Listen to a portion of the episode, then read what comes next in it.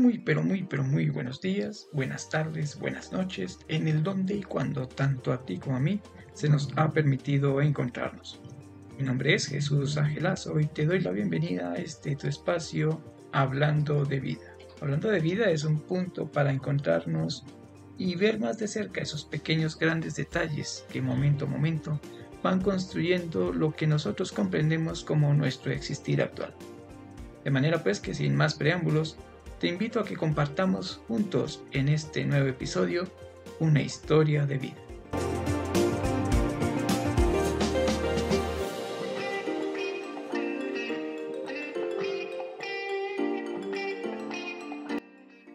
En el capítulo de hoy vamos a hablar acerca de una historia y como toda historia empieza con una vez.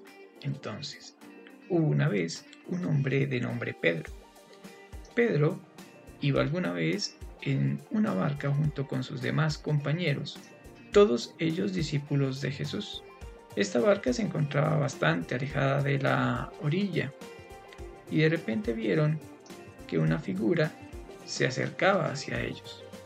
Para todos era insólito que una persona estuviese andando sobre las aguas para acercarse a ellos, así que decidieron que se trataba de un fantasma.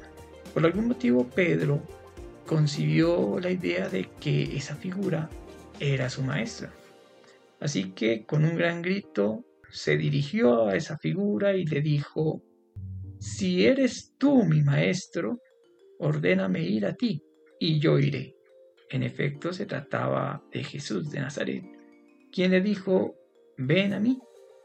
Así que Pedro, sin vacilar, se bajó de la barca, posó sus pies sobre el agua y empezó a caminar sobre las aguas hacia su maestro.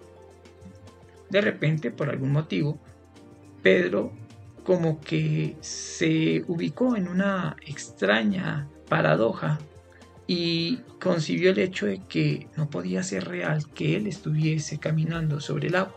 Tuvo una gran caída de fe y por ese motivo Pedro empezó a concebir una realidad diferente a la que él estaba experimentando y se empezó a hundir. Aquí hacemos un alto en la historia y vamos a analizar dos aspectos de esta.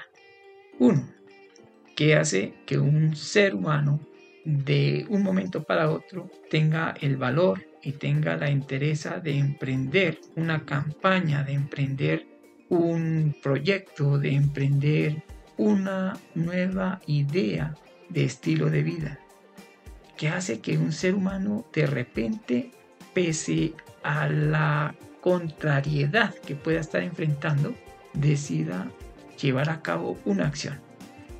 Y la segunda, que hace que un ser humano, pese a que está experimentando una realidad, de repente renuncie a la idea de que esa realidad sea probable para sí mismo.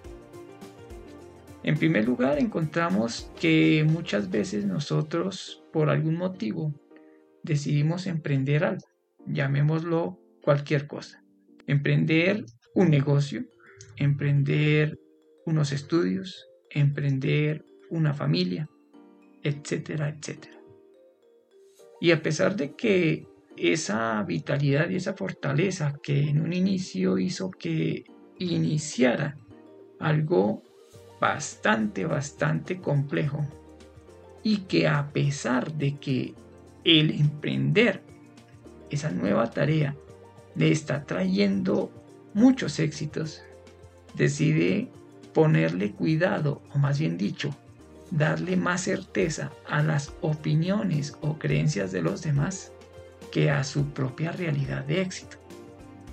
Eso hace que automáticamente plaquee dude y empiece todo a venirse abajo.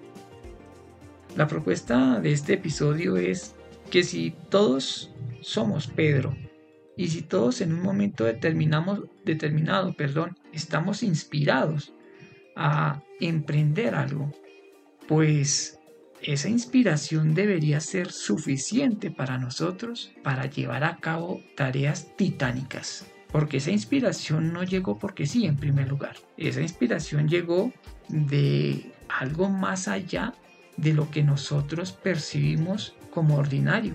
Llamémoslo como queramos, llamémoslo un pálpito, llamémoslo una idea permanente, llamémoslo una corazonada, pero lo cierto es que algo más poderoso que nuestra idea de derrota nos está llamando. Entonces, nuestro primer deber es atender a ese llamado. Y la segunda, porque a pesar de estar allí sobre las aguas, algo jamás realizado por alguien, y estar caminando sobre esas aguas, nosotros tenemos que dudar del hecho de que eso sea viable. Hombre, no estoy hablando de una posibilidad, de un sueño, de una fantasía. Estoy hablando de un hecho real, puntual, concreto. Entonces, ¿por qué tenemos que vacilar? ¿Por qué tenemos que dudar? El simple hecho de estar un segundo de pie sobre esas aguas debe ser suficiente para demostrarnos que estamos en la capacidad, que estamos en la posibilidad y que por algún motivo lo que es superior a nosotros nos tiene allí y no tenemos por qué dudar ni por un momento de esa voluntad mayor. ¿Cuántos hogares no se han ido abajo por una duda, por una mentira, por una creencia ajena a quienes conforman esa familia? ¿Cuántas empresas no se han acabado por una simple actitud de alguien? ¿Cuántos emprendimientos hemos dejado de lado porque a pesar de tener todos los recursos, a pesar de estar dando muy buenos resultados lo que estamos llevando a cabo, decidimos que es más fácil aceptar el hecho real, entre comillas, de una realidad que puede implicar derrota o pobreza, a pesar de tener allí ese camino hacia el progreso. Mi invitación en estos breves minutos es que reflexiones que todos somos Pedro y que todos tenemos a ese maestro que nos llama. Pero a pesar de que el maestro nos llama con toda la certeza de que podemos realizar lo que vamos a realizar, somos nosotros quienes decidimos detenernos en medio de lo milagroso, si así lo queremos llamar, y aceptar una realidad que no nos está correspondiendo en ese momento. Estamos contraviniendo lo que se nos está dando. Así que no tenemos por qué aceptar que algo ordinario contravenga a algo extraordinario en nuestras vidas. Por el contrario, si algo extraordinario está ocurriendo en nuestras vidas, es nuestra obligación el sacarlo adelante y el servir de inspiración a los demás. Espero que con esta reflexión, durante estos breves minutos, pues te sirva para mejorar tu calidad de vida y mejorar tu observación de lo que es tu existir actual. Mi nombre es Jesús A.G. Lazo y nos vemos en el próximo episodio de Hablando de Vida. Hasta pronto.